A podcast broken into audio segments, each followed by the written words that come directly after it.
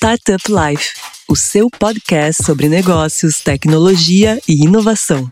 Criado por Silva Lopes Advogados.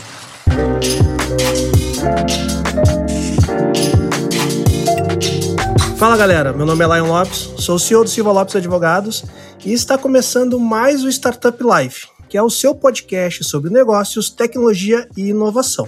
E como sempre, está aqui junto comigo a minha amiga Cristiane Serra. Fala, Cris, qual é o nosso assunto hoje? Lion, antes de revelar sobre o que, a gente vai conversar hoje, tem aquele recadinho importante para o pessoal que está ouvindo. Não esquece de acessar o startuplife.com.br. Lá você encontra informações, notícias sobre o ecossistema e também nos seguir no Instagram, que é startuplifeoficial e, é, e pelo Spotify ou pela plataforma de sua preferência. Dado esse recado, então, Nesse episódio, vamos falar sobre o futuro do ecossistema de startups. Com os nossos convidados, que o Lion já já vai revelar quem são, vamos bater um papo sobre o contexto atual, tendências, possíveis cenários, economia e mais temas que cercam o mundo da tecnologia e inovação. Isso mesmo, Cris. E para a gente falar sobre esse assunto, a gente trouxe aí dois velhos conhecidos. Posso dizer que junto comigo aí fizeram parte talvez da primeira geração do ecossistema de startups aqui do, do Rio Grande do Sul. Conheço eles há pelo menos uns 10 anos e são caras que têm uma larga experiência aí sobre o ecossistema, já de, viveram de tudo. Desde antes do ecossistema ser o que é hoje e já passaram por investimentos, já constituíram aceleradoras, já fizeram investimentos, então são caras com uma bagagem muito grande. E são grandes amigos também que eu tenho, que eu fiz ao longo dessa minha carreira aí no ecossistema. Então, apresentando eles, o primeiro convidado que a gente tem é o Gustavo Goldschmidt, que é meu grande amigo, trabalhamos juntos e é CEO também do Superplayer. Gustavo, se apresenta aí pra galera. Fala, Lion. Primeiramente, muito obrigado pelo convite. Eu queria dizer que antes sermos velhos conhecidos do que conhecidos velhos, né? Exatamente. Apesar de todo esse tempo aí no meio de startups, ainda me sinto jovem. isso aí, isso aí, todos somos. Como o Lion falou, eu sou cofundador e CEO da Superplayer. A gente foi uma das precursoras em streaming de música no Brasil, a gente começou a empresa em 2010. E ao longo do tempo a gente migrando e trabalhando em serviços de streaming de áudio, mais voltado para o mercado corporativo e mais recentemente também começamos a produzir podcasts, alguns podcasts proprietários. Alguns de vocês podem conhecer o A Virada, que fala sobre inovação e futuro dos mercados. E a gente também está ajudando aqui o Silva Lopes a produzir o Startup Life, que está muito bacana também. E, é claro, o Silva Lopes também que faz um trabalho belíssimo aí de advocacia para Super Player. Então é uma dobradinha aí, né, Lion? Isso aí. É, isso, isso é ecossistema, né? Isso é ecossistema, exatamente. Exatamente. Legal, muito obrigado, é um prazer estar aqui. Show! E junto também aqui, como segundo convidado, mas não menos importante, está meu amigo Bruno Peroni, que foi fundador da aceleradora UOL, uma das principais aceleradoras uh, do Brasil, e também participou de diversas outras iniciativas aí de fomento ao ecossistema. Bruno, se apresenta para a galera. E aí, pessoal, muito obrigado pelo convite também. Eu acredito que idade é um conceito relativo também. Então, acho que com isso a gente estamos uh, junto aí nessa, nessa batalha aí de construir um ecossistema de startups mais interessante. Foi com essa missão que, que eu comecei a trabalhar nesse ecossistema lá em 2010, 2011, em Porto Alegre. Uh, hoje eu estou baseado aqui em São Paulo, sou investidor e advisor de startups, hoje uh, full time. Como o Lion falou, eu comecei uma consultoria de inovação e também fui fundador da UAU, aceleradora de startups, né, que tem um portfólio de mais de 80 empresas investidas hoje e é uma das aceleradoras mais ativas da América Latina. E também tive uma experiência trabalhando como empreendedor residente da Universidade do Colorado, nos Estados Unidos e já tive então em vários lados desse ecossistema, né? Tanto do lado da consultoria, do fomentador, quanto do lado do investidor, e mais recentemente agora ainda mais ativo do lado de investimentos, né? Fazendo investimentos proprietários e ajudando a organizar aí rodadas de investimento para startups.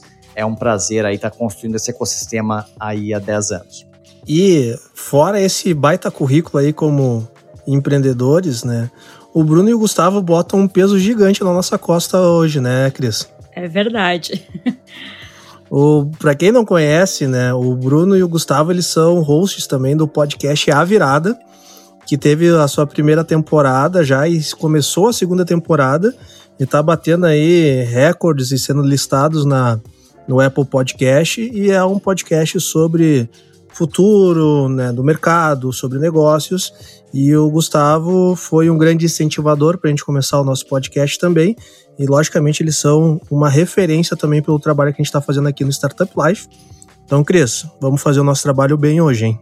Tem mais pressão hoje, mas vamos lá, né? A gente vai, vai se puxar para quem sabe ficar no nível dos nossos convidados. Para quem começou o primeiro episódio com o pessoal do Nerdcast, já tá, já passou da maior prova de fogo aí do, da podosfera, né? é, foi meio pesado para nós. Mas deu tudo certo, deu tudo certo. Mas então, pessoal, quem não conhece o A Virada, fica a dica aí de escutar esse nosso episódio e procurar aí no seu agregador de podcast predileto.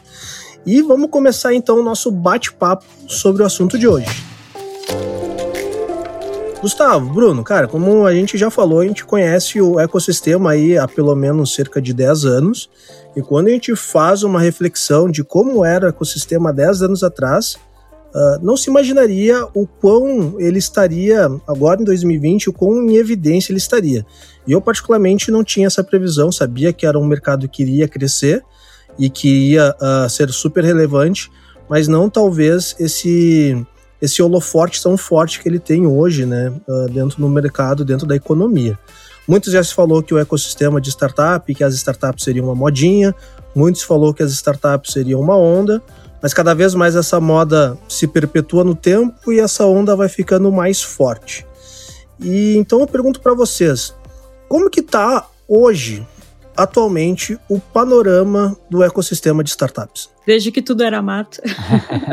Legal, Lion. Quando eu comecei, cara, eu não tinha smartphone ainda. Eu comprei meu primeiro smartphone, um Samsung S2 com muito orgulho, em 2011. E eu tinha, quando eu comecei a Superplayer, eu tinha que explicar que as pessoas eventualmente pagariam por música, né? Era o primeiro ponto, tinha que explicar que as pessoas pagariam por alguma coisa digital. Sim. Né? E música era mais difícil ainda. E que tudo ia migrar para o mobile, né? E explicar o que, que era streaming, o que, que era essa tendência que substituiria o download. Então, cara, de fato era muito diferente. E é verdade, eu não sabia o quão grande ia ficar, porque a minha expectativa sobre o mobile não era tão grande quanto acabou se realizando. Então a gente teve uma, uma grande mudança tecnológica que permitiu o crescimento das startups lá quando a internet surgiu e várias empresas floresceram, prosperaram, viraram as gigantes de tecnologia da época. E aí com o mobile se popularizando, houve a oportunidade de outras empresas, uma nova onda onde outras empresas floresceram, né? Ali em torno de 2008 a 2012, né? Várias empresas surgiram e viraram também big techs e tal. E eu não sei, na minha cabeça, cara, eu não conseguiria imaginar que o mobile ia trazer tanta gente para dentro do mercado, né? Tantos novos usuários e que ia virar uma coisa tão utilizada no dia a dia das pessoas e tal. E isso de fato fez a mudança acontecer e, e, é, e o ecossistema é o que é hoje, uh, muito por questão dessa última entrada da tecnologia do mobile, né? É, realmente é uma mudança absurda, né? Acho que teve essa questão uh, da digitalização do mundo, né? Então acho que enquanto o nosso mundo foi se digitalizando e a gente foi levando mais pessoas para estarem conectadas e com um computador avançado na palma das suas mãos, eu acho que teve um outro movimento, né? Que foi de das startups ganharem espaço, essas startups que surgiram especialmente aí, como o Gustavo falou, entre 2008 e 2011, como Uber, como os grandes aplicativos uh, de, de, entrega de comida lá nos Estados Unidos, que depois também vieram para o Brasil, uh, como Airbnb uh, e diversos outros players desse tipo que aí começaram a ganhar a nossa vida, né? Então, acho que mais gente começou a ter contato com produtos que foram criados por startups, né? No caso, empresas, né? Lembrando, só eu gosto sempre de falar o que são startups, né? De acordo com a minha definição, porque existem várias definições. A minha definição é que são startups são empresas uh, em um estágio inicial que tem um modelo de negócio novo, né? Que está trazendo uma inovação e que tem um alto potencial de crescimento. Então, eu acho que mais pessoas tiveram acesso a esses produtos e essas histórias começaram a se popularizar. Né, que olha só, aquelas pessoas, alguns designers criaram lá em São Francisco, tentaram criar um produto que era para ajudar pessoas a conseguir encontrar uma cama para dormir em, grandes eventos e que anos depois se tornariam maiores que os grandes cadeias de hotel né, como é o caso do Airbnb. Então, acho que essas histórias foram se popularizando e isso acabou, num contexto global, ganhando espaço. Aqui no Brasil, quando eu comecei lá em 2011, uh, que eu comecei, fui fundador da Semente Negócios, uh, a gente começou, tinha muito pouco movimento em startups no Brasil. E aí eu acho que deu para ver essa evolução muito rápida, assim, uh, especialmente nos últimos 3, 4 anos, como a gente também, também começou a ver aí empreendedores de segunda viagem, né? Então a gente já tem histórias de empreendedores que começaram do zero, criaram produtos interessantes que têm uma grande relevância na vida das pessoas venderam a sua participação ou tiveram sucesso e aí estão empreendendo de novo ou viraram, se tornaram investidores. Então a gente tem o caso do Buscapé, a gente tem o caso agora da Móvel, de todos os spin-offs como, como iFood, enfim, eu acho que isso que a gente vê, né? E, e aí isso multiplicou exponencialmente né, o número de empreendedores, a qualidade e a preparação desses empreendedores e empreendedoras e, e também o dinheiro que está disponível para fundadores uh, inovarem. E tu vê um ponto interessante, né, Bruno? Quando tu falou sobre o que é startup, né, o conceito de startup, eu lembrei, não sei se tu vai te recordar nisso, a gente numa salinha pequena, o Tecnopuc, quando a gente estava fundando a AGS. Claro. Para quem não sabe, eu e o Bruno somos cofundadores da Associação Gaúcha de Startup. E a gente ficou horas para chegar a essa de definição que tu trouxe sobre o que é startup. Então, bom, tu gravou isso pra ti, né? É, exato. Não, é, na verdade, assim, é que eu já pensei, já discuti muito isso lá com os meus colegas na Semente, na UAU, então é um assunto que eu venho conversando e pensando há muito tempo já. Então, já tá aqui, já, já tenho aqui na ponta da língua. É, exatamente. Bacana. Como vocês enxergam a situação atual? É com pessimismo ou otimismo para o futuro? Eu acho que bastante otimismo, tá? Eu acho que, claro, uh, tem um lado que impacta sim as startups, mas vamos olhar assim, na minha visão, a gente tem, claro, alguns setores que foram duramente impactados, né, pela, pela pandemia. Eu acho que esses setores sim vão sofrer bastante e vão ter dificuldade, muitas startups vão fechar e tudo mais, como setores ligados à hospitalidade, né? Então, restaurantes, toda a cadeia ligada a esse mercado. Turismo também, né? Isso, turismo. Então, o próprio Airbnb, né, Booking, né, demitindo aí, isso que são empresas já muito relevantes, né, já não são mais startups a tempo, né, demitindo parte relevante dos seus, dos seus funcionários. Uh, mas eu vejo com otimismo porque uh, o mundo está, acho que sofreu uma aceleração da, do processo de digitalização durante a pandemia. Então, a gente vê Zoom, a gente vê Uh, o próprio iFood aqui no Brasil dobrando o número de restaurantes na base durante a pandemia. Então, assim, acho que tem muitas oportunidades ainda para serem exploradas. Uh, e, ao mesmo tempo, a gente tem um cenário que no Brasil é de juros baixos.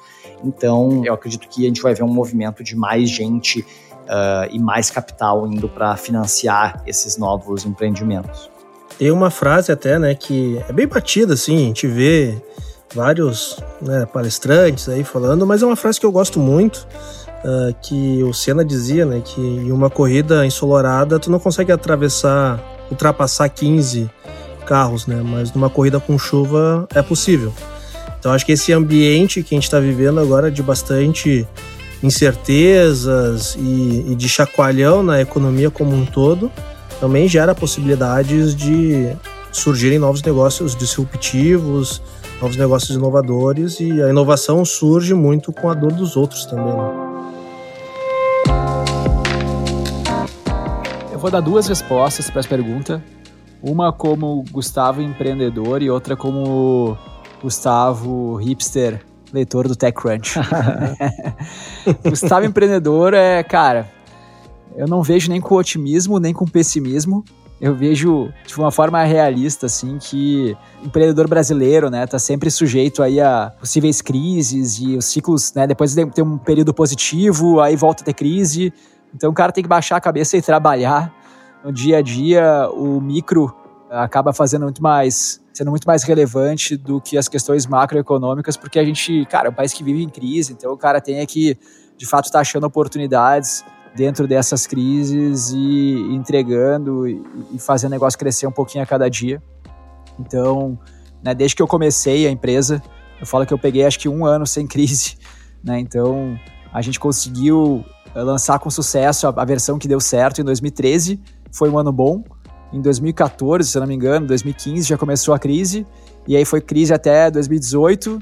E aí, quando começou a melhorar, já 2019 já começou a piorar, e aí vem a pandemia agora 2020. Então, né, acho que. Tá calejado, hein, Gustavo? É, mas é, empreender no Brasil é, tá preparado para crise. Eu falo isso, né? A gente tem um. O pessoal tem falado muito do antifrágil, né, do livro do Taleb. Uhum. E o livro do Taleb é sobre não olhar tanto para as oportunidades da matriz SWOT, mas olhar para as grandes ameaças da matriz SWOT e tentar eliminar elas, né? Tu fazer uma empresa duradoura e não uma empresa que se aproveita de momentos de bonança para crescer o dobro, né? Porque para fazer isso tu tem que eliminar algumas questões de redundância, algumas questões que te, te dão uh, força para a empresa sustentar nos momentos de crise. Né? E, e, eu acho que Brasil é trabalhar sempre num período de crise. Assim, Brasil é sempre estar pensando em se proteger de uma possível ameaça fatal para continuar vivo e no longo prazo crescer. Se tu está preparado, alavancado demais para aproveitar ao máximo as oportunidades que tem de crescimento exponencial e dobrar isso, né? Tu vai ao mesmo tempo estar tá com alto risco, né? Então esse é meu pensamento como empreendedor. É, meu pensamento como leitor TechCrunch tem um, um, ponto que a gente até estava conversando, né, que é a matéria que saiu em 2017 lá, que é o fim das startups. Né, e ela fala sobre... Sim, foi um bafafá na época, né? Exato. Ela, ela fala sobre como essas big techs, né, as Google, Facebook, Amazon e as, as chinesas também, a Tencent, Alibaba, Baidu, etc., tem tanto dado hoje em dia e como a inteligência artificial está se tornando um diferencial competitivo tão significativo que as empresas que têm mais dados para conseguir gerar melhor inteligência artificial e ter os melhores engenheiros para isso vão disparar uh, à frente das outras, o que diminui o espaço para novos entrantes, para novas startups. E, ao mesmo tempo, essas empresas têm uma cultura de olhar para o que está acontecendo, para o que os pequenos startups estão fazendo, porque, afinal das contas, elas nasceram como startups né, e conseguiram passar as empresas que eram as dominantes da época, então elas sabem do risco. E elas estão muito ligadas ao ecossistema, promovendo vários tipos de eventos e de programas de aceleração e tal, para estar perto das empresas, fazendo a aquisição enquanto elas ainda estão no início. Né? Então, de fato, fica difícil realmente se tornar uma dessas grandes, cinco grandes né, empresas de tecnologia. Mais difícil surgir um Google ou surgir um Facebook. De fato é, mas ao mesmo tempo, em contrapartida, surgem várias oportunidades de saída no estágio um pouco mais cedo, né, um pouco mais early, uh, para várias startups. Então, o número de deals acaba aumentando, né, os valores dos deals talvez um pouco menores, mas uh, são deals que, de qualquer forma, são muito interessantes financeiramente para o fundador. Então, um dos pontos aí que se falava é isso, cara, aproveita, né, não fica com vergonha de vender sua startup por 30 milhões de reais, por 40, 50, que seja, né? Não, não mira só no unicórnio, mas né, pega o dinheiro. O tempo também importa, né? É melhor talvez tu vender uma empresa por 30 milhões depois de dois anos do que passar décadas para vender, sei lá, a 100 milhões, a 200 milhões, porque Sim. pegando aquele capital né, e o conhecimento que você adquiriu, você reinveste e você começa o negócio com muito mais potencial, já com, a, com todo o seu know-how e tal, e esse dinheiro vai se multiplicando, né? É, 30 milhões em dois anos eu acho que tá bom, né, Gustavo? é, mas tu falou um negócio interessante, Gustavo, sobre alavancagem, né? E, e, isso tu vê que o mercado atual ele é um mercado ele já foi cada vez mais, ele já foi mais alavancado até. Hoje a gente tem algumas startups super reconhecidas por terem já o seu uh, atingido o break-even, né, terem um, um, uma geração de caixa interessante. Mas ainda é, o ecossistema de startup ainda é um ecossistema onde o, as startups elas passam grande parte da sua vida alavancada através de investimentos, né? E tu vê que esse momento de, de pandemia, muitas dessas que estavam super alavancadas passaram certa dificuldade, porque se tu não tem uma perspectiva grande, né, de fazer uma nova captação, e quando teve, a gente ficou basicamente uns dois meses com dinheiro mais escasso, bastante startups passaram dificuldades. E começou a se falar muito sobre isso, né? Cara, as startups têm que trabalhar mais em serem rentáveis, em margem de lucros, e daí puxaram margem de lucros não, mas geração de caixa pelo menos. E aí puxaram muito dos exemplos do WeWork, do próprio Uber, que estão aí há muitos anos alavancados sem uma perspectiva até em médio longo prazo de conseguir virar a chave, né? Falando agora sobre um pouco de futuro, vocês veem que isso seja uma tendência para o futuro das startups começarem a trabalhar menos em serem alavancadas e mais em, em, em fazer geração de caixa? Eu acho que sim, tá? Eu acho que existe uma tendência forte de, de empresas olharem mais para o resultado. Eu acho que a gente viveu, no caso WeWork, no caso Uber, em alguns outros casos, acho que um momento específico na história do mundo, né, onde tinha um excesso de liquidez, taxa de juros negativa, e que eu não sei até quando esse cenário vai ser mantido. Né, agora a gente continua nesse, nesse cenário pós-pandemia, com taxas de juros ainda mais baixas, uh, ou tão baixas quanto, e dinheiro sendo injetado pelos governos. Então, talvez a gente crie novas anomalias, né? Eu acho que, mas acho que são, eu vejo como são anomalias, tá? Esse nível de alavancagem, né? De não ter perspectiva de resultado. Outra coisa é realmente usar venture capital de maneira inteligente, mas com certeza uh, eu falo isso para todos os empreendedores, né? não é um caminho para todos tipos de empreendedor, não é um caminho para todo tipo de negócio. Escolher ser investido, né, por venture capital, ter capital de terceiros, de investidores financeiros no seu negócio. Uh, mas eu acho que é uma tendência sim, tá? De mais empreendedores uh, olhando para resultado, para caixa, porque querendo ou não, isso cria e dá mais opcionalidade para o empreendedor. Porque uma vez que tem dinheiro externo, ele, de, de alguma maneira ele tem que ele está reportando a um terceiro, ele tem uma pressão diferente para entregar resultado e para crescer. Então isso muda sim. E eu acho que esses negócios que, que realmente são alavancados nesse nível, eles fazem parte dessa anomalia que é muito dinheiro, muita liquidez disponível, que foi para negócios privados, né? Acabou, acabou não indo para. São negócios que não estão na bolsa. Que na bolsa, querendo ou não, existe uma maior racionalidade né, de, de analisar os negócios. Mas em mercados privados, né, ah, basicamente, se, se alguém está pagando, você pode vender por quanto você quiser o seu negócio. E foi o que esses negócios fizeram durante muito tempo. Então eu acho que eu acho que de novo essa, essa anomalia vai passar e é bom ter esse choque de realidade para ajustar um pouco os ponteiros. Cara, a minha opinião é que são questões cíclicas é, e o mercado parece um monte de gente histérica que qualquer sinal corre para um lado e aí depois corre para o outro. Então no início pô, todo mundo tem que captar, todo mundo tem que ser um unicórnio, mirar lá no alto, alavancado, isso que é o certo e aí depois dá errado e aí não, agora todo mundo tem que fazer caixa, e aí todo mundo tem que agora tornar a empresa profitable do dia para noite e tal. É, falta bom senso. Né? Eu odeio esses modismos. Cara, tem que ter um plano. Qual é o teu plano? Qual é o. Para que, que tu está empreendendo? Exato. Qual é o teu objetivo em termos de estilo de vida? Né? Então a gente fala muito, a mídia é muito responsável por isso também, porque ela fala de unicórnio. Unicórnio é bonito, as pessoas gostam.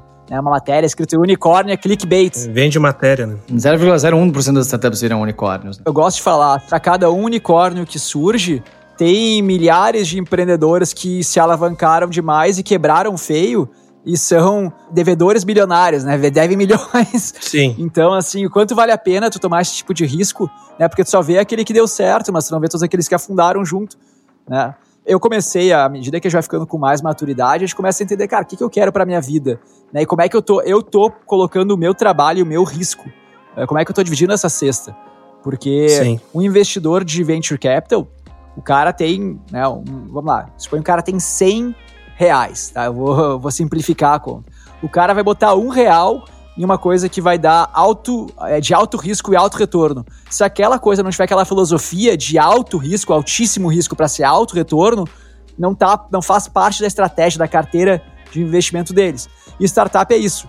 Então ele vai e fala assim, pô, eu quero botar nisso aqui porque isso aqui ele é muito risco, mas pode me dar um retorno gigantesco. Ele tem que tentar ser um unicórnio e se ele quebrar, tudo bem. Sim. Só que para aquele cara que é a startup, que, que ele só tá naquele aquele um real ali, ele só tem aquela fatia, a vida dele inteira tá ali. Ou seja, se ele quebrar, talvez não esteja tudo bem, talvez o cara perdeu tudo que ele tinha e saiu na pior. Então, mas é uma estratégia também. É uma estratégia você captar, multiplicar a valuation, fazer uma saída, tem que saber fazer o jogo, não é fácil, né? Mas é uma estratégia que, cara, faz sentido também. né? Outra estratégia é você também tentar diversificar os seus riscos, tentar não estar tá tão alavancado, tentar gerar resultado com as próprias pernas, crescer um pouco mais devagar, né? Focar, como eu falei, mais em eliminar ameaças fatais para continuar sempre jogando o jogo e crescendo num país que está sempre em crise, com várias armadilhas e coisas que quem é que ia prever, né? Pandemia, e não tá tentando explorar ao máximo, assim, aquele crescimento em qualquer oportunidade em detrimento dessas proteções, né? Eu dou exemplos muito, cara, muito tangíveis, assim, parece, pode parecer bobo até, mas é desde redundância em posições, assim. Então, pô, eu vou, eu vou economizar aqui grana do para investir X pessoas na minha área financeira, vou ter metade aqui, porque daí sobra mais dinheiro para investir em marketing e tal. Vou, vou me alavancar no marketing que tem o payback de 15 meses, né? Eu sei que vai talvez vai se pagar lá no final, mas pô, vou me alavancar nesse período para tentar explorar essas oportunidades, ou vou, cara, vou botar mais gente aqui no financeiro, porque se sair eu tenho mais gente, tem um cara aqui que faz a redundância da área, eu não vou perder o histórico, eu não vou investir tanto em marketing para ter caixa caso aconteça alguma coisa. São decisões, decisões de como o cara quer viver a vida dele, como o cara vai fazer. É claro que mercado winner takes all, né, te obriga a, a ser mais agressivo, né? Então, Sim. isso vai desde a escolha de mercado que você quer entrar, você tem que saber que jogo você está jogando. E, cara, é bom senso e plano, estratégia. E trazendo uma questão também uh, de uma tendência muito forte que está surgindo e que eu, eu, super faço parte e acredito, que são né, alternativas ao modelo tradicional de venture capital. Então a gente está vendo surgimento aí de crowdfunding de investimento, que é um modelo que eu gosto bastante, já investi, ajuda o negócio a estruturarem suas rodadas, e também modelos alternativos que levam em consideração um pagamento de royalties ao invés de equity e uma participação menor. Então, na verdade, o empreendedor pode escolher se ele vai para um caminho de crescimento e de captação de, de, venture capital ou se ele vai realmente transformar o negócio dele em um negócio lucrativo e, mesmo assim, trazer um retorno relevante para aquele investidor que apostou nele no momento uh, inicial. Né? Então, acho que uh, essas tendências de alternativas de financiamento aí estão surgindo para uh, dar mais opções para o empreendedor, que é, na verdade, quem tem a escolha. Tem um ponto que tanto o Gustavo e o Bruno comentaram, voltando aí um, um, um, passinho sobre ser profitable, né? Eu, a minha visão é que a gente vai chegar no caminho do meio, assim, né? Uh, as empresas, as startups vão continuar tendo um certo nível de alavancagem, uh, mas o modelo de negócio deles tem que ter uma perspectiva de virada de chave, né? Então, Isso. o que eu vejo que talvez seja cada vez mais raro acontecer é como é o modelo de negócio do Uber. Vamos pegar o Uber, que talvez seja o modelo mais que é mais visível isso, onde a perspectiva do Uber conseguir se tornar lucrativa, nem, nem vou falar lucrativa, mas geradora de caixa, é os caras conseguirem emplacar carros autônomos porque os motoristas comem grande parte do faturamento. Cara, isso daí a gente não tá falando de coisa de dois, três anos, né? A gente tá falando coisa de décadas, talvez, né? Para isso se popularizar. Talvez não, com certeza, décadas para isso se popularizar em nível global, né? Eu vejo que talvez esses long shots que tem vão se tornar cada vez mais raros. Não que não vão acontecer, mas vão se tornar cada vez mais raros e talvez até os, os venture capitals vão começar a dar mais atenção para aquele negócio que já é gerador de caixa e que usa e se alavanca, como o Gustavo falou, para potencializar determinadas áreas que sejam estratégicas naquele momento. Concordo plenamente e eu acho que o fato de os negócios agora no Brasil, por exemplo, né, estarem começando a acessar o mercado de capitais, né, então o mercado de bolsa também traz maior racionalidade. Porque querendo ou não, né, quando o Uber foi à bolsa e que aí ele teve que explicar os seus planos de longo prazo, eh, de quando talvez eles fossem lucrativos lá na frente, né, e tem um plano de longuíssimo prazo e talvez isso nunca aconteça, aí que sim que o público geral uh, e os grandes investidores uh, da bolsa começaram a enxergar o risco que está sendo comprado ali. Então, acho que, querendo ou não, é um exercício bom, né? Irem para mercados públicos, né? Acho que sempre isso traz mais gente olhando e traz uma, querendo ou não, maior responsabilidade para os empreendedores. E a gente está vendo agora no Brasil, né, empresas aí que já anunciaram seus IPOs, empresas de tecnologia, né? Então, Enjoei, a gente tem a Melius, uh, e diversas outras empresas, wine.com.br. Então a gente vê, claro, empresas com, uma, com fundamentos claros, né? Então que o mercado já está mais acostumado, então uma, empresas que já tem uma geração de caixa relevante ou que tem um modelo baseado em assinatura, com receita recorrente. Sim. Então, assim, eu acho que a gente está vendo esse movimento. Né? É, a gente vê que a tendência é que esses modelos de negócios com MRR alto, uh, né, com lifetime bom e gerador de caixa, isso está se tornando cada vez mais atrativos, né? O exemplo da Melius é um baita exemplo, né?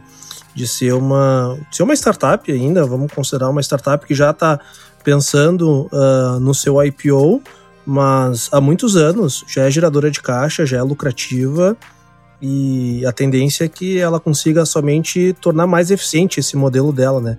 E não esperar um, um, um moonshot para conseguir virar a chave e daí se tornar lucrativo. É, provavelmente faz parte do plano de crescimento da, da Melius, eles querem dar um salto mais ambicioso e vão decidir abrir aí capital na, na bolsa, né? A análise não pode ser tão simplista quanto a empresa dá resultado ou a empresa não dá resultado. Né? Agora, todo mundo quer que a empresa seja lucrativa, mas tem que entender é, como é que é composto aquele prejuízo, né? Do, do que, que ele sai. Então, é o que o Lion falou da questão do Uber, né? O importante é que a integral da receita dos seus usuários em toda a vida deles supere a integral dos gastos que você vai ter com a empresa ao longo de toda a vida dela. Quem é que fez cálculo então, aí, ó? É o, é, o, é o famoso, é o famoso resumido ali em LTV sobre CAC, ou, ou a sua margem Exatamente. de contribuição seja positiva, que à medida que você tenha mais usuários e mais usuários, eles paguem o custo fixo ali do negócio, né? Então, o modelo de negócio tem que parar de pé. Né? E eventualmente a empresa vai estar tá, vai tá dando exatamente. prejuízo porque ela está numa fase de investimento, ela sabe que a conta fecha, mas ela tá querendo crescer rápido, então ela tá gastando. Daqui a pouco o payback para essa conta fechar é de seis meses, né? Então ela, e ela tá gastando, cada vez adquirindo mais e mais usuários, e ela precisa estar tá pegando capital para conseguir né, comprar esses usuários, mas se ela parar de comprar, a conta vai fechar e o negócio vai ser super lucrativo. Sim. Ou então a, empresa está num, num mercado que o efeito de rede é fundamental, né? Então eu preciso, né, que nem telefone, né? Eu preciso ter mais de uma pessoa com telefone para fazer sentido uma social network. Sim. Então ela está gastando para adquirir usuário, eventualmente para ter, para o valor de cada usuário. À medida que eu adquiro mais usuários, o, o LTV de cada usuário aumenta né? E aí a conta passa a fechar, isso acontece também. Ou eu crio uma barreira de entrada a competidores e tal. Então. E o CAC vai diminuindo também, né? Exato, exato também. Exatamente, essa conta vai, vai mudando. Então, assim, de novo, bom senso, estratégia, não dá para se falar de forma generalista, não existem né, bala de prata. É, tem que entender o business nos detalhes para ver se faz sentido ou não. É, um contra-exemplo né, do Uber é o caso do Nubank, né, que é uma empresa que também gera prejuízo. Eu ia falar exatamente isso, Bruno. Tu roubou, tu roubou da minha boca aqui. Ó, estamos conectados, estamos conectados. O, o, exemplo. Mas o Nubank, eu não vou roubar de volta, tá? Mas o Nubank é um baita caso sobre isso, né? Que muitos saem na mídia, ah, Nubank tem prejuízo e o pessoal se apavora. Mas é, isso é totalmente previsível, né?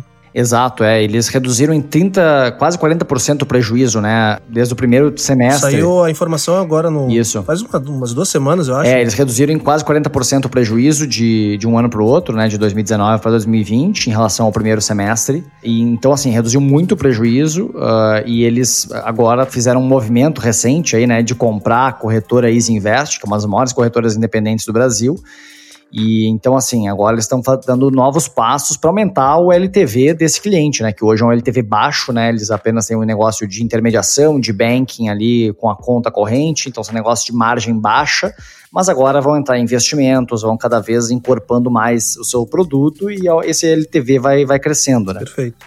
E ao mesmo tempo também está valendo a pena investir, né? Porque eles trouxeram 40 mil novos uh, usuários por dia, né? Nesse período. Então está valendo a pena Sim. ter prejuízo. Sim, exato. E uh, fazendo um parênteses aqui, né, pessoal? A gente falou sobre LTV, sobre CAC, agora falamos sobre Nubank também. Uh, fica a dica, tá? Os episódios anteriores a gente tem um episódio falando sobre métricas financeiras que daí fala sobre LTV, sobre CAC, sobre LTV menos CAC, sobre margem de contribuição, geração de caixa. Então, quem ficou boiando um pouco nessa parte, volta aí uns episódios atrás que a gente fala sobre isso. E também uns episódios atrás, A gente. Cris, é o episódio anterior a esse? Exatamente. É o episódio anterior que a gente contou com a participação do Giba, da Ebanks e do Tito da Warren. A gente falou sobre o mercado de fintechs e tudo que rola nesse setor que cresce muito, né? Ele é muito já consolidado, a gente pode dizer, e cresce é. cada vez mais. Tem o um crescimento consolidado, vamos dizer assim. É, né? acho Mas... que é a melhor expressão. Exatamente. Então, ainda nesse ponto das tendências, então eu queria saber do Bruno e do Gustavo quais outras tendências que eles acreditam que vão se concretizar. A gente também tem a questão dos setores que o ecossistema transformou, e daí a gente pode citar, como a, acabamos de falar, o financeiro, mas também tem a educação, tem a saúde. Quais segmentos também vocês acham que são mais promissores? Eu acho que tem duas tendências bacanas. Uma, o, o Peroni falou, até que é essa questão da possibilidade de equity crowdfunding. Né? A gente vê essa japanização no mundo, como ele falou, nessa né? redução aí das, das taxas de juros, etc. E mais gente buscando investimentos alternativos. E, obviamente, esses investimentos alternativos contemplam também investimentos em startup. E pode fazer muito sentido para o empreendedor também ir atrás desse tipo de funding, né, para continuar ainda talvez dono do seu próprio nariz, assim, não tá com tanta pressão de um fundo de investimento gigantesco. E outra tendência também muito legal é a questão do corporate venture. É, Para mim é uma questão que eu, há, há muito tempo eu venho olhando como as empresas brasileiras estavam com medo de investir em startups, estavam pensando que a transformação digital era necessária e tentando fazer essa transformação dentro de casa, sem sucesso, porque você separa meio, sei lá, part-time algumas pessoas, a maioria fazia part-time algumas pessoas para trabalhar em inovação, e aí quando a vaca leiteira lá dava pau, essas pessoas corriam tudo para segurar a onda né, do business principal, deixavam a inovação de lado e ficavam pulando de cipó para cipó não conseguiam andar para frente com a inovação. A gente sabe que é muito difícil criar inovação numa empresa que já tem uma cultura consolidada, que já tem business muito fortes, né, que acabam tomando aí a atenção e a energia de todo mundo. Então, era muito claro que para se inovar, para fazer isso bem feito, vale muito a pena você investir em outras empresas totalmente separadas da sua cultura, pessoas totalmente focadas nesse novo business e tal, que é um pouco do que a Móvel fez, né, que é o grupo que investe na Superplayer e fez com o iFood exatamente isso, né? Eles tinham business uh, de mobile, de SMS, de pagamentos, micropayments, uh, mobile, etc. E investiram num, num, time, né, que era o iFood, botaram algumas pessoas da móvel lá, uh, integralmente naquele, naquele negócio. À medida que eles foram batendo metas e foram crescendo, mais pessoas foram sendo migradas para aquele negócio, que de novo continuava totalmente independente, até que aquele negócio virou maior do que o business uh, mãe da, da móvel e, né, eventualmente agora até anunciaram a venda daquele, desse business para uma empresa sueca né? E, e o iFood é o, o, principal negócio da Móvel hoje. O grande mote. Então. Outro exemplo que a gente pode dar também, Gustavo, é o próprio Magazine Luiza, né? Que eles compram diversas startups e investem para solucionar questões deles mesmo, que eles, como tu falou, ao invés deles criarem um novo setor, eles investem nessas startups, por exemplo, a questão de transporte questão de operacionalização de transporte de carga. Agora há pouco tempo também eles compraram o Canal Tech também, que é uma mídia mais voltada para tecnologia e inovação, né? Eu ia mesmo falar isso, Cristiane, eh, sobre, sobre que esse movimento da Magazine Luiza é muito interessante, porque são empresas, corporações né, brasileiras que estão começando a olhar para startups. Né? Então, acho que, se não me engano, a Magazine Luiza fez quatro aquisições já esse ano de startups. Teve agora. Ele fez a Stock, a Stock, a Canaltech. Ai que fome, uma coisa assim. Ai que fome, Ai, que fome. também. Exatamente. E a, a, quarta eu não lembro, mas eu acho que um dos marcos aí também da Magazine Luiza é quando, a, como a Cris falou, da aquisição da Logbi para toda essa parte de logística. E hoje a logística da Magazine Luiza é algo absurdamente inacreditável, né? E aí eu venho para uma outra tendência que tem a ver, tudo a ver com o que vocês falaram agora, que é a questão da verticalização que o Bruno sempre fala. E, e é todas as. Basicamente, todos os business digitais começam a competir entre si. Então a gente vê né, o BTG, que é um banco, comprando a Exame, né, que é uma empresa de conteúdo. A gente vê a Magazine Luiza, que é uma empresa de varejo, comprando uma empresa de conteúdo. A gente vê agora a questão das live streamings, né, do live commerce, que é as empresas, os e-commerces começando a ter lives e gerando conteúdo e entretenimento dentro dos seus próprios portais de e-commerce para aumentar o engajamento dos usuários de comprar por impulso ali dentro, que é uma tendência muito forte uma tendência na China. Na China, né? exatamente. Exatamente. A gente vê o, o, Facebook, né, o Instagram, que são redes sociais começando a ter lojas dentro deles e começando a botar meios de pagamento no WhatsApp para ganhar uma fatia do, do e-commerce. O iFood, que é delivery, né, começando a botar QR Code para ganhar uma fatia das vendas físicas. Então, assim, é uma briga. Na verdade, está todo mundo competindo pelo tempo do usuário e pela carteira dele e começa a ter uma convergência onde a gente vê que de fato, né, todas as empresas de tecnologia elas estão competindo entre si e todas elas no final querem ser uma fintech. Tem um ponto legal que tu falou de todas as empresas competindo entre si.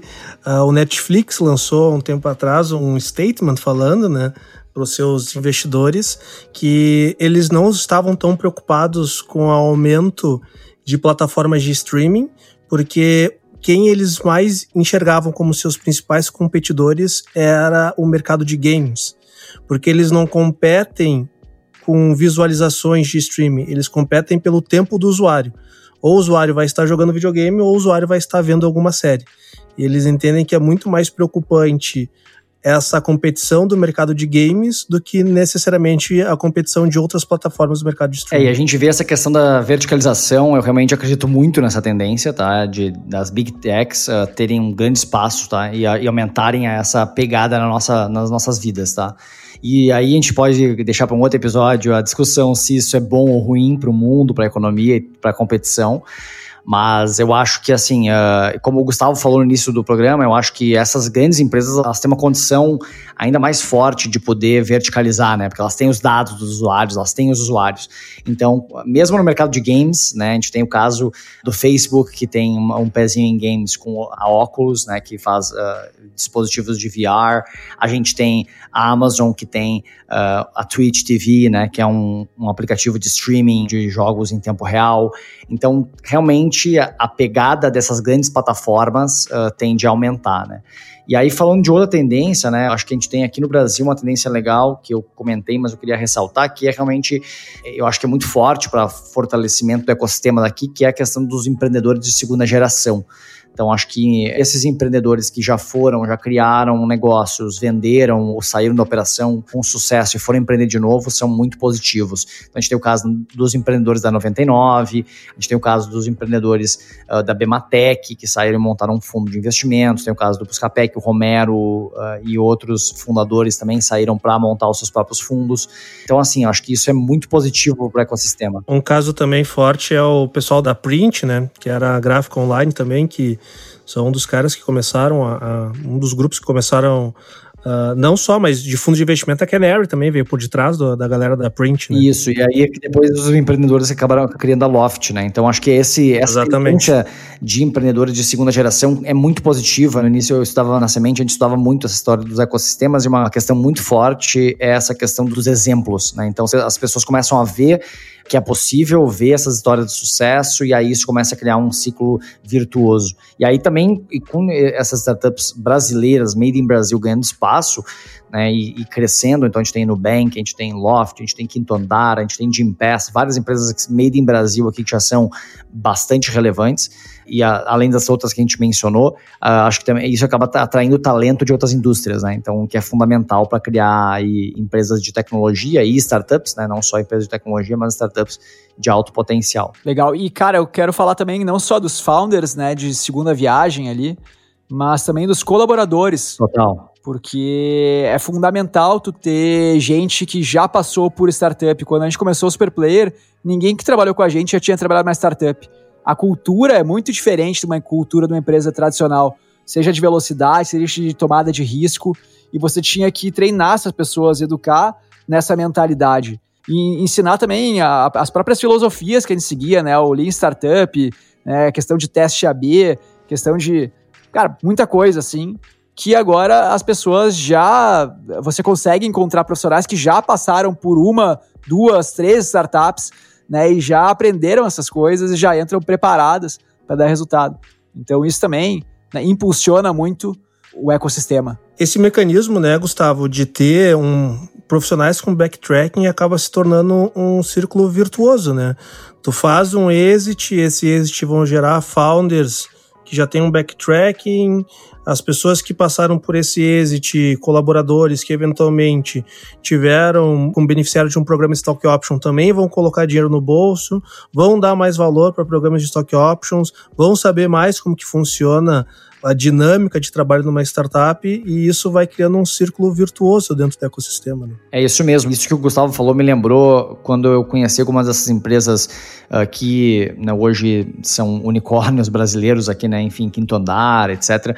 Várias dessas empresas trouxeram executivos de fora do Brasil, né, para os seus times para trazer essa expertise que não estava disponível no mercado brasileiro. Acho que agora a gente realmente tem uh, cada vez mais aí executivos que, uh, seja de vendas, de produto, de marketing, finanças, que já tem essa vivência, né? Então acho que isso é realmente muito positivo. Ainda projetando o futuro, queria saber de vocês, e daí também pergunto para o meu colega, o Lion, quais são os setores mais promissores? É difícil aqui, né, com uma bola de cristal, dizer assim, ó, esses são os setores mais quentes, mas acho que a gente tem aí uh, algumas indicações já de quais são os, os mais interessantes, pelo menos para o mercado brasileiro.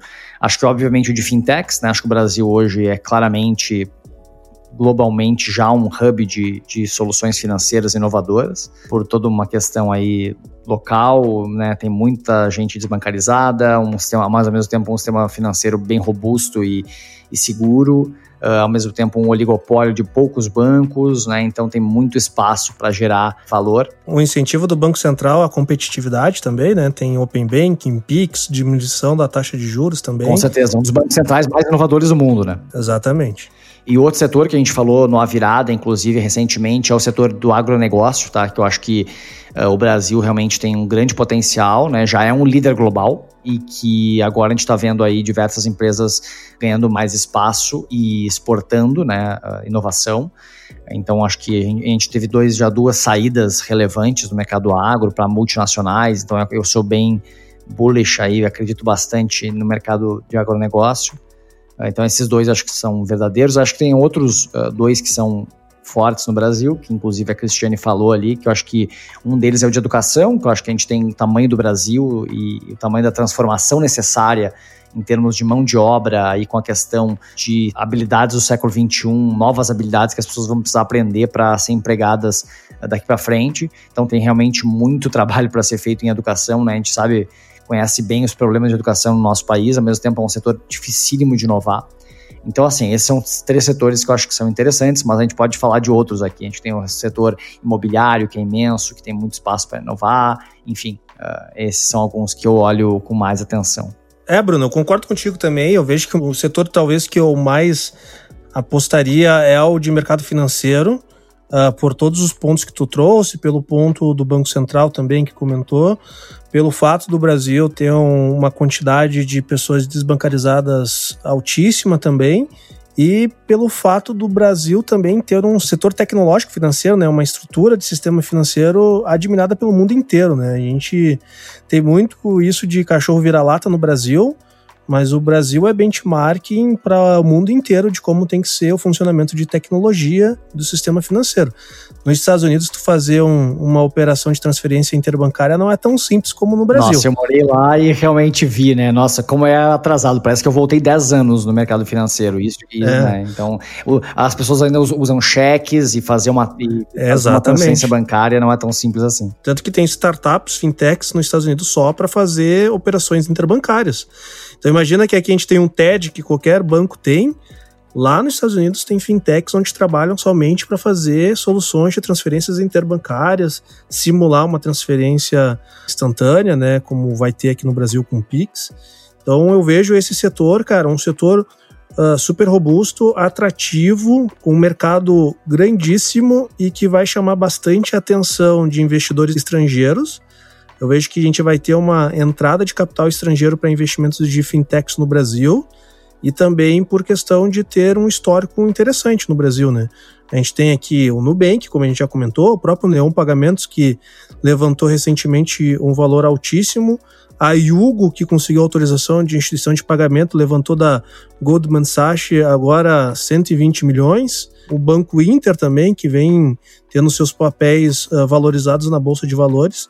Então, se eu pudesse apostar minhas fichas em um setor no ecossistema brasileiro, eu apostaria no mercado de fintechs. É isso sem falar da XP, né, que já fez um barulho grande de por ser uma inovadora do mercado financeiro, que agora está fazendo também passando pelo seu processo de digitalização, lançando o seu banco. A gente vai ter uma briga muito boa aí, né? Então, essa semana inclusive o BTG lançou o seu banco digital também para pessoa física e jurídica. Exato. Então, acho que vai ser O próprio Bradesco também lançou um BIS, eu acho, Bom, não sei. Mas ele lançou recentemente também uma solução só de conta de pagamento, focando para aquele pessoal desbancarizado. Então, até os próprios oligopólios estão criando suas fintechs para pegar um pedaço desse setor desbancarizado do Brasil, né? Mas eu, eu só queria colocar também que essa questão do agro que o Bruno falou também é super relevante, né? A gente está olhando aqui alta tecnologia, mas a população global não para de crescer, os países não param de se envolver e querer se alimentar melhor. E, cara. As pessoas têm que comer, final, né, Gustavo? As pessoas têm que comer, cara. Back to basics, né? mas eu, eu, tenho aqui X milhões na minha conta bancária, mas se não tiver comida, né? O que, que adianta, Exato. né? Esse dinheiro não vale nada. Então. É, Foi e, um dos setores que menos sofreu durante a pandemia, né? Exatamente. E a tendência é que isso seja cada vez mais valorizado. Né? O Brasil tem uma posição muito privilegiada, como o Bruno falou, tanto para agricultura quanto para pecuária. E é, eu acredito muito na teoria das vantagens naturais e competitivas assim do país. Então, é, esse de fato é um segmento que o Brasil tem vantagens naturais né, para explorar. Super relevante também. A pandemia, eu acredito também que ela não só potencializou a digitalização do mundo e do Brasil, e daí falando mais especificamente do Brasil, mas ela também para a sociedade como um todo, ela oportunizou que as pessoas pensassem mais, debatessem mais sobre essas soluções trazidas pelo ecossistema de startups. Por exemplo, a, a questão da telemedicina poderíamos dizer até março, muita gente achava um absurdo uma consulta através do celular. Hoje já não, não se tem esse pensamento. Exato. Tem a questão também do teletrabalho, que começou a se entender melhor o que é um teletrabalho, né? Então, acho que são setores que também vão crescer mais no futuro. Se ampliou o debate, né? Houve uma modificação do consumo da tecnologia também, Exatamente. Né? Uma maior adesão aí, né? Uma fatia de diferentes públicos, né? Desde o pessoal mais idoso não, né? Mais velho. Porque antes a gente tinha muito o jovem, o adolescente, o jovem adulto. E se tinha o, o pessoal um pouco mais velho tinha um pouco de medo de utilizar e hoje em dia, o meu pai, por exemplo, hoje ele só usa o celular para fazer todas as operações bancárias dele. Eu vejo assim, agora com a pandemia e com algumas uh, questões que eu passei na vida, que só depois de você passar e observar como é que o mercado e como é que as pessoas se comportaram, você consegue ter certeza de algumas coisas.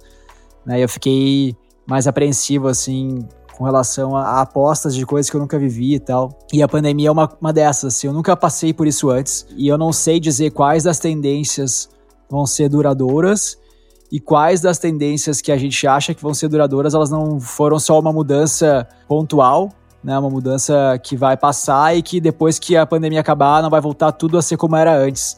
Né? Então, por exemplo, trabalho remoto. Né? As pessoas experimentaram trabalho remoto, muitos falam que isso veio para ficar e tal, mas será que depois que a pandemia passar, não vai ter uma volta brutal ao modelo como era antes? Se daqui a um ano ninguém vai mais se lembrar da questão da pandemia e vai voltar aos seus hábitos normais, quais dessas tendências vão ficar? Eu realmente não sei. Mas depois que passar a pandemia, é uma coisa mais no meu portfólio aqui de coisas que eu vivi que próxima vez que acontecer alguma coisa similar, eu vou ter um pouco mais certeza de como é que as pessoas se comportam e coisas assim.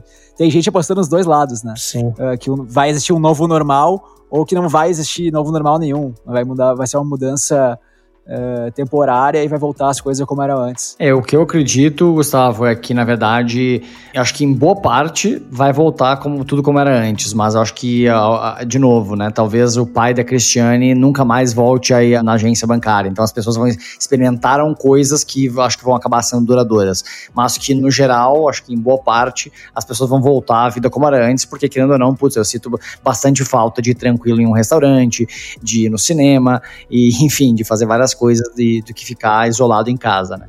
O ponto é quais dessas coisas vão ficar e quais vão voltar e quanto por cento do total vai ficar e quantos por cento vão voltar. Eu acho que essas são as duas Opa. variáveis que todo mundo gostaria de saber é para poder um bilhão de dólares para né, poder empreender, porque é difícil, né? A gente tem muita gente, é isso que eu acho assim, cara, quando a gente fala de futuro também no, na virada, mas tem muita gente fazendo previsão irresponsável que, cara, não tem como saber, cara. E aí vai um monte de gente ouvindo aquela pessoa, investe o seu dinheiro numa tendência, numa opinião, e isso não se concretiza. É o que eu mais vejo agora, acompanhando um pouco mais de perto o mercado financeiro, é isso. Né? Gente prevendo como é que vão ser as ações, falando que, que, que manja muito, etc.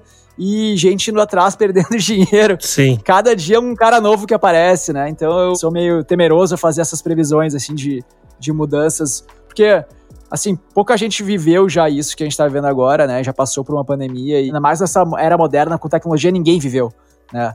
Então, é muito difícil dizer o que, que vai acontecer, né? É, só o que a gente tem agora são expectativas, né? Positivas ou negativas sobre o futuro. Exato. E, um, e fazendo um disclaimer aqui, né? Talvez em nome de todo mundo, cara, que é uma visão bem particular de cada um da gente, baseado na nossa experiência do que a gente projeta do que pode ser um futuro possível. Tá né? aí o advogado. um futuro do... certo. tá aí o advogado.